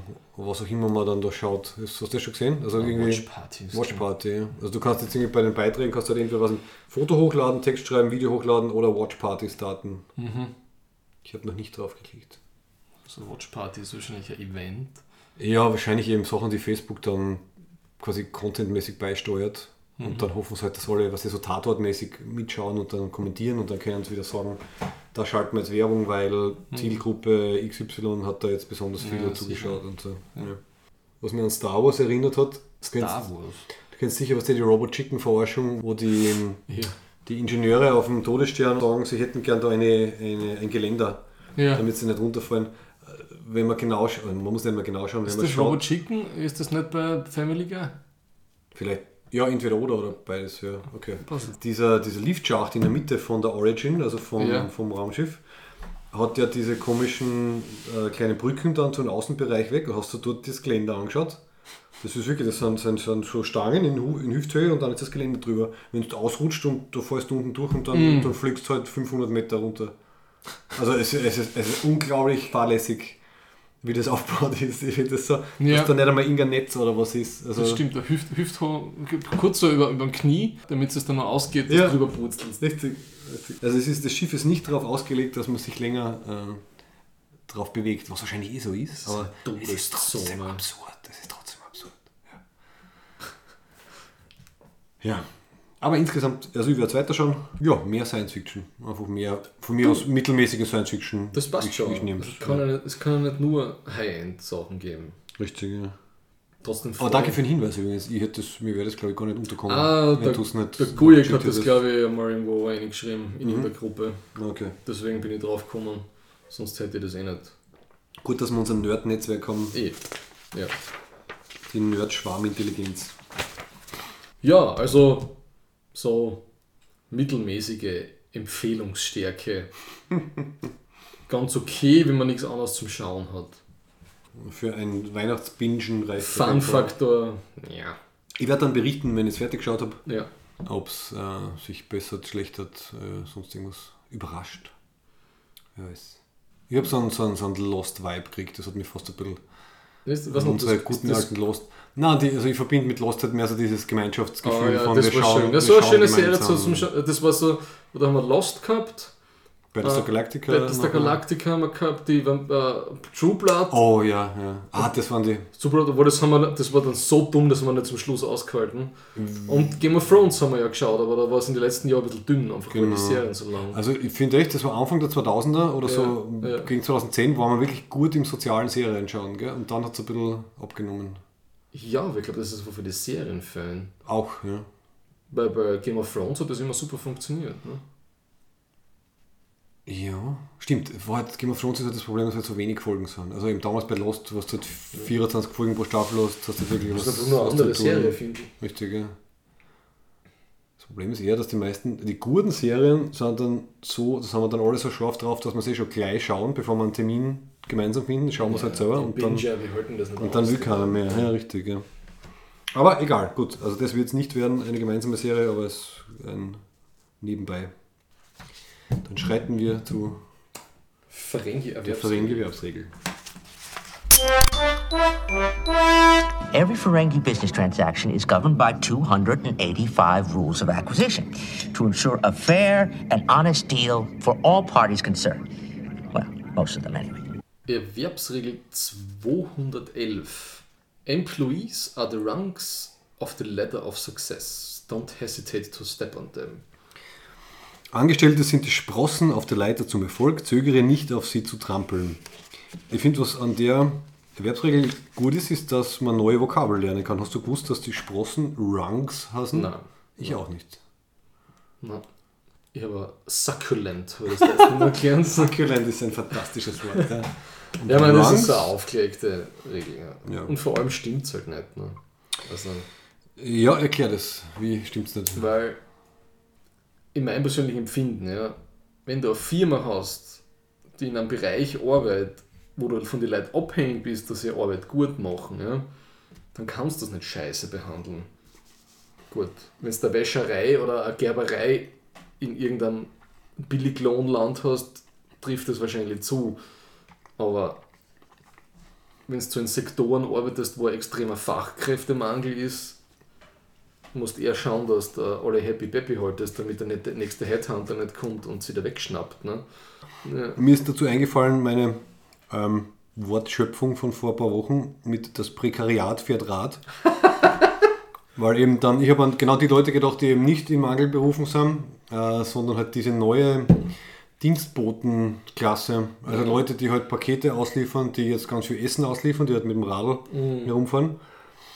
Wobei da das tragisch ist, in dem Ferengi-Zitat geht es ja um Angestellte und die sind dann teilweise nicht einmal mehr angestellt. Die sind dann quasi Scheinselbstständige, Ja. die mit ihrem eigenen Fahrrad und ihrer eigenen Ausrüstung dann für was auch immer für einen Service halt Essen ausliefern für 6 Euro in der Stunde oder so. Und ich glaube, auf die Leute wird fest herumgestiegen, weil es genug Leute da sind, die das halt machen und die, die brauchst nicht gut behandeln. Ja. Also die werden sicher zu wenig gezahlt. Ja. Mhm. Also, Und sind eben, also extrem viel, ich glaube, wir haben privat schon viel drüber geredet, ich weiß nicht, im Podcast wahrscheinlich noch nicht. Mhm. Also in Graz in den letzten Monaten, das ist, das ist ja, das, so ist die, das ist gewachsen. diese Essenslieferzustellung Ja. per Rad. also du, also wenn, ich, wenn ich eine Stunde in der Stadt unterwegs bin, sicher drei bis vier Es äh, hat zuerst denen einen Service gegeben, der, wo ihr hin und wieder schuldig, was heißt schuldig, wo ihr hin und wieder Was gibt es denn? Miam, Lieferservice Das nennst du die alle. warum darf ich es nicht nennen? Wir wollen ja, wir wollen ja kein Wert, ach, weißt schon. Das ist ja dann quasi Negativwährung, oder? Also, Nein, warum? Ja, negativ. Ach, ja, Essen. okay, gemischt, ja. Früher ist der Pizzabote mit dem Auto gekommen, ist das jetzt so viel besser? Nein, ich sage nicht, dass es besser war, aber es ist halt interessant anders. Ja. Okay, naja, aber es gibt ja diese zwei Großen, ne, die den ganzen deutschsprachigen Raum überschwemmt haben die Ja. letzten zwei Jahre. Und jetzt ist es auch nach Graz geschweppt, äh, geschwappt. Ja. In Wien sind es, glaube ich, so drei Jahre verstopft mit Lieferservice und Miam. Und ich verstehe das nicht, einfach vom wirtschaftlichen Faktor her. Also man, klar, die werden scheiße bezahlt, aber es, ist trotzdem, es sind trotzdem Zusatzkosten. Aber sind die, die, die Kunden und Kundinnen sind anscheinend bereit, das zu bezahlen. Also die Faulheit, dass ich jetzt nicht die 10 Minuten rübergehe und mir das Essen selber hole, ist es wert, dass ich dann den Aufpreis für die Lieferung zahle. Das habe ich nicht ganz gecheckt. Also dass wir uns quasi in einer Gesellschaft entwickeln von Leuten, die, die sich so locker leisten können, Essen zu bestellen. Und äh, die anderen Leute, die anscheinend so dringend den Job brauchen, dass sie das für die paar Euro dann machen. Also so quasi die Adeligen und die Dienstboten eben. Ach, das, ich glaube, dass, das, ne, dass die Dienstboten selber auch dort bestellen. Aber das muss doch teurer sein, als wenn, ich's, wenn ich mir selber holen gehe, oder? Sonst ist es ja nicht finanzierbar. Wie, woher, wie kommt, wo kommt die Marge her? Die Lieferung muss Naja, ja die, diese, verpreist sein. diese, das, sind ja, das sind ja elektronische Mittelsmänner, die Dinge. Ne? Die schneiden ja mit beim Essen. Das nämlich auch noch. Du hast du quasi, du musst nicht nur den, den Lieferanten oder die Lieferantin bezahlen, du musst das quasi das Netzwerk dazwischen bezahlen und dann musst das Geld für dein Essen reinbringen. Naja, kannst du auch, in der Gastronomie ist die Lohnquote jetzt auch nicht so hoch. Ah, ja, auch ziemlich beschissen. Ne? Und äh, man soll halt keine Lust, da wird halt nicht unbedingt der russische Störkaviar drin sein, wenn es Kaviar bestellst. Also Selbst wenn es ihn gäbe, würden sie ihn nicht nehmen. das einzig Positive, ich will es jetzt nicht verteidigen, ja, aber ja, es gibt, also ich finde, es gibt schlimmere Sachen als, als Radboten. Aber gut. Ja klar, nein, Ist die Entwicklung du- zum Fahrrad ist gut. Ja, Die, also die Entwicklung von- Fahrrad ist, ja. eh, ist cool für, für den innerstädtischen Bereich zumindest und du stützt halt lokale Gastronomie damit. Ja. Zu- Du gibst Lokalen, die sich selber nicht leisten hätten können, einen Lieferservice aufzubauen, Ah, ja, okay. gibst die Möglichkeit, dass sie in so ein Netzwerk, in so einen Vertrieb reinkommen. Ja, ich hoffe, dass sie genug dran verdienen und dass halt irgendwann mal vielleicht die Lieferer genug Naja, das muss ich verdienen. auszahlen, sonst machst du das nicht als Lokal. Vielleicht ist für Was manche ja so eben, zahlt sich das nicht aus. weiß ich nicht. Wäre eigentlich mal interessant, schau, schaut, dass wir unter Anführungszeichen nur ein Nerd-Podcast haben, das wäre echt so ein, so ein Ding, wo ich gerne recherchieren würde. Du so. könntest dir drei Monate als verdeckter Ermittler bei einem Radzusteller ein, einschleusen. Ja, Ich glaube, es ist relativ unspannend. Ne? Es ist ein scheiß Job, Mhm. der schlecht bezahlt wird. Tada! Es ist ein Mac-Job, wie man früher gesagt hat. richtig, ja. Also die Aufstiegschancen sind nur vom Boden auf den Fahrrad. Das war's dann. Ja, aber gut, deswegen haben wir ja die Ferengi, weil die Ferengi sind einfach die Kapitalisten des Star Trek-Universums und passen leider immer brandaktuell zu irgendeinem Thema. Gell? Ja, und bei den Kanonregeln sind wir bald am Ende. Ja, und dann müssen wir uns überlegen, was wir. Wir können die wir- Nicht-Kanonregeln weitermachen. Können wir von mir aus auch, ja. Wer hat gesagt, dass er die Regeln scheiße findet? Der Guyak, gell? Aha, Ja. was hat der gesagt? Ja, kannst du dich erinnern? Das, Bei irgendeinem Track, den hat er gesagt, das finde ich jetzt aber Podcast- nicht, das jetzt aber nicht besonders gut, aber- toll von ihm. meinst du, das ist keine konstruktive Kritik? Ihr müsst uns Alternative vorschlagen, gell? Ja. Du musst immer zuerst das zerstören, was dir nicht passt, und dann mit einer besseren Idee kommen, weil sonst Mhm, der Elon Musk interessiert das nicht. Einfach nur sagen, was so scheiße ist. Ja. Wir werden schon was finden. Und das Coole ist, die Anna-Maria hat gesagt, sie überlegt gerade, dass sie das äh, visuell verarbeitet. Also, dass sie quasi ein, ein, ein gezeichnetes Bücherl macht, wo halt alle Ferengi-Erwerbsregeln illustriert sind. Sie Ha. müssen nur einen Partner noch finden. Halt. Also erstens die Rechte kriegen und dann halt einen Publikationspartner finden. Aber ich finde, das könnte gut funktionieren. Also mit dem Stil von ihr. Ich finde es eine super Idee. Ich Viel Arbeit halt, weil es sehr viele Regeln gibt. Viel Arbeit, viel Regeln und ziehen Ferengi noch als äh, im Star Trek-Universum als Verkaufsding. Also ich würde sagen, dass sie zu den Klassikern gehören. Also gerade wenn du jetzt eben Discovery anschaust Kennt und die neuen Filme. Ist Discovery jemals äh, Ferengi? Nein, nein, eben, als eben Regel deswegen. Ah, das war übrigens auch, warte mal, in diesem einen YouTube-Video, das leider eh schon von August ist, aber das jetzt gerade in einer Track, die in der Gruppe herumgeschwirrt ist, mit ähm, die Streitereien zwischen CBS und Paramount und die Unterschiede zwischen alter Timeline und die Kelvin Timeline. Und das Problem, unter Anführungszeichen, für Bad Robot, also die Produktionsfirma vom, Ja. vom Abrams und für Paramount war, dass die sich einfach so viel schlechter verkauft haben als eben die ganzen Klassik-Sachen, die bei CBS waren. Also ich glaube eben, dass die Klassiker, und dazu gehört auch Ferengi, immer noch gut läuft, wenn es gut gemacht ist. Weil das Star Trek Fandom anscheinend noch so viel alt eingesessene äh, Leute hat und nicht nur äh, 16-Jährige, die mit äh, Star Trek 2009 angefangen haben. Also ich glaube, es wird sich rentieren, ja. Weil die, die Weil, wenn wir ehrlich sind, die die. einzige Serie, wo die Ferengi wirklich cool waren, war Deep Space Nine. aber Ich ich weiß nicht, ob das jetzt so der durchschlagende Erfolg im Mainstream war. Das war eher im Trekkie-Verse. nein, eh nicht, ist klar, nicht Mainstream, aber ich glaube, es gibt genug Leute unter den Star Trek Fans, die das kaufen würden und dadurch wird es, glaube ich, schon auszahlen. Das ist ja ein Buch, ich meine, das ist ja kein, Du. ist ja, ist ja kein 200 Millionen Dollar Film, das legst du hoff's. auf und probierst Ich hoffe Ja. Das ist sehr cool. Also ich wäre sehr gespannt drauf, weil ich glaube, es könnte sehr, Ja. lustig, sehr lustig sein. Wenn es schöne hinter, hintergründige Bilder zu den sehr vordergründigen Zitaten Kickstarter sind. müsst ihr machen. Hm, Ja. Zum Beispiel, wäre dabei. Ja, Ja. gut. Dann guten Rutsch. Frohe Weihnachten. Frohe Weihnachten einmal allen. Happy Holidays, wie die Mhm. PC-Amerikaner sagen. Um alle, äh, wie sagt man, Glaubensrichtungen gleich. Mhm. Äh, Happy Life Day zum Beispiel, wie die Star Wars Fans sagen würden. Happy Life Day. Das ist beim Star Wars Special, äh, Holiday Special, feiern sie den Life Day. Weil sie nicht Weihnachten sagen dürfen. Ja, und, und dann ein, ein, ein schönes, äh, glückliches, frohes 2019 an alle. Und wir haben, Genug Zeit, um uns die nächste Deep Research Folge auszudenken. Was auch immer in Jänner reinpasst. In Jänner passt was Deprimierendes rein. Jänner ist kalt und Arsch. Klimawandel. Hm? Ja, genau. Wenn not? dann sitzen und denken uns, eigentlich ist die Klimaerwärmung eh ganz okay. Bei minus 15 wie letztes Jahr. Ja. Ja, passt. Gut, Dann, ja, gut ins neue Jahr. genau.